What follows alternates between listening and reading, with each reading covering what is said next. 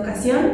Y pues bueno, eh, vamos a continuar nuestra lectura del de, libro de Salmos, capítulo 119, y vamos a leer del versículo 33 al 48. Y pues bueno, creo que muchas veces podemos creer que llegamos a saber todo o que las cosas que pues realizamos, las cosas que tenemos, los logros, pues nos hacen mayores. Pero que debemos de tener siempre en cuenta y, no perder y es la humildad.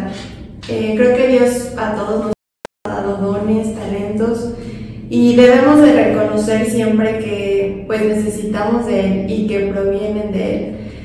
Todo lo que queramos hacer pues siempre va a ser para Dios, ¿no? Entonces, eh, como dice en su palabra, porque todo es por Él y para Él y en Él.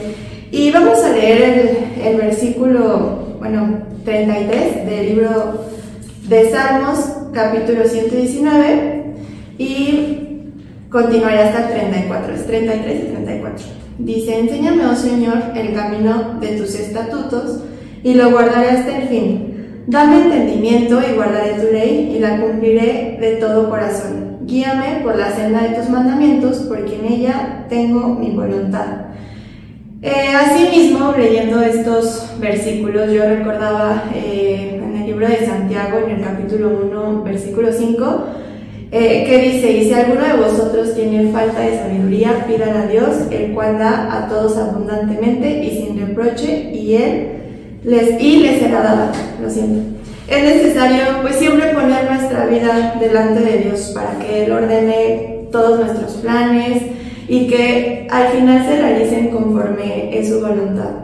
Y para ello pues es necesario que tengamos que morir a nosotros mismos. Eh, Dios es fiel y nos toma, nos levanta y solamente Él puede ayudarnos en todas las cosas que debemos hacer. Entonces, así como dice en este versículo, si nosotros necesitamos sabiduría o necesitamos algo por parte de Él, pidámoslo y Él nos lo va a dar. En el versículo 35, eh, aquí pues dice, guíame por la senda de tus mandamientos, porque en ella tengo mi voluntad. Inclina mi corazón a tus testimonios y no a la avaricia. Es necesario que nosotros eh, pues quitemos todo orgullo y clamemos a Él. Dios quiere personas que estén comprometidas, que estén llenas de su Espíritu Santo y las cuales también cumplan los mandatos que Él nos da, porque para eso vivimos. Vivimos para servirle, para seguirlo. Y pues Dios es fiel, Dios es santo y necesitamos ser como Dios. Tenemos que ser fieles, tenemos que ser santos. Y pues las cosas que nos podamos llegar a comprometer, pues que podamos cumplirlas. Eh, recuerden que siempre las cosas que vayamos a hacer las vamos a poder realizar en Él. Entonces, si vamos a comprometernos en algo, hay que cumplirlo, pero cumplirlo en Él, o sea, descansar en que Él pues, nos va a ayudar en eso. Eh, continuando eh, la lectura, en el versículo 40 dice, He aquí, yo he anhelado tus mandamientos, vivifícame en tu justicia. Los que somos hijos de Dios, pues anhelamos vivir bajo la gracia de Dios.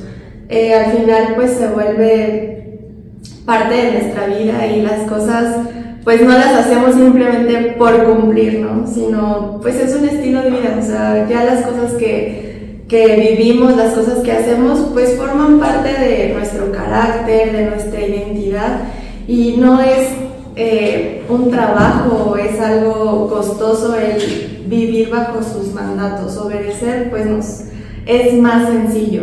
En este versículo dice, vivifícame en tu justicia. Vivificar significa hacer vivir o reforzar algo. Entonces, pues pidámosle a Dios eso, que nos deje ser como Él quiere y anhela, que podamos reforzar esa relación con Él y que vivamos siempre en ese primer amor. Eh, creo que pues teniendo una relación íntima con Él podremos superar pues muchas cosas.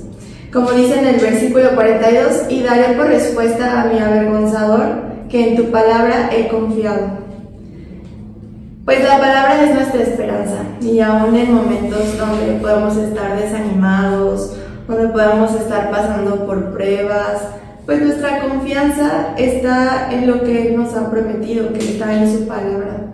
Recordemos que pues todas las cosas que vivimos tienen un propósito y van a tener un propósito eterno y van a servir de crecimiento para nuestra vida espiritual.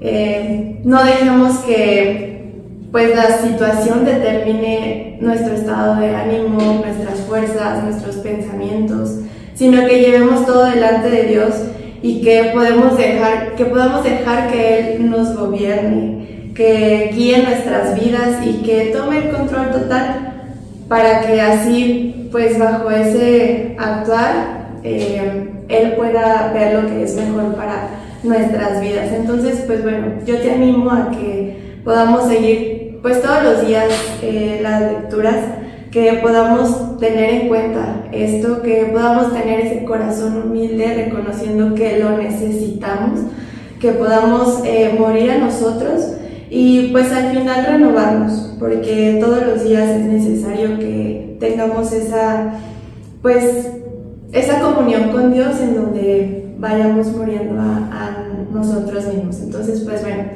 eh, gracias por haberte quedado hasta este momento y pues les mando un saludo.